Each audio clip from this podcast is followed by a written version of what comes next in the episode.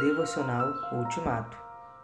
Hoje, a relação do copiloto com o piloto principal. Pensem no navio, grande como é, empurrado por ventos fortes. Ele é guiado por um pequeno leme e vai aonde o piloto quer.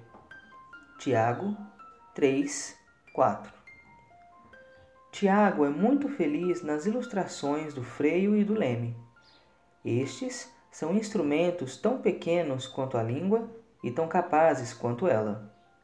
O leme é indispensável na navegação marítima e aérea.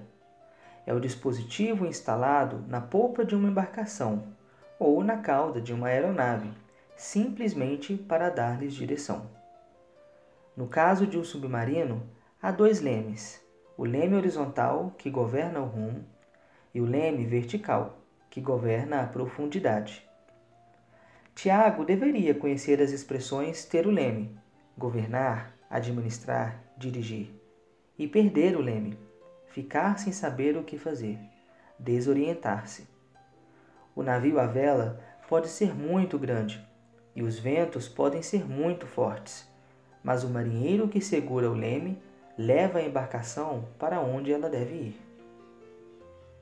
O crente precisa aprender a arte de fechar os lábios, de tapar a boca com as duas mãos, de colar a língua no céu da boca, de ficar tão mudo como Zacarias.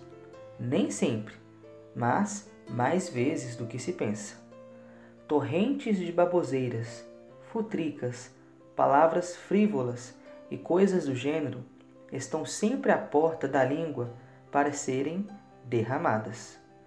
A tranca tem de ser fechada no momento certo e pelo espaço de tempo necessário.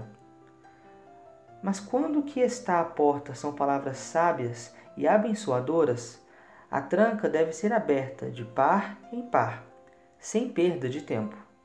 É nesse sentido que Tiago compara a língua com o leme de um navio que dita o rumo que ele deve tomar.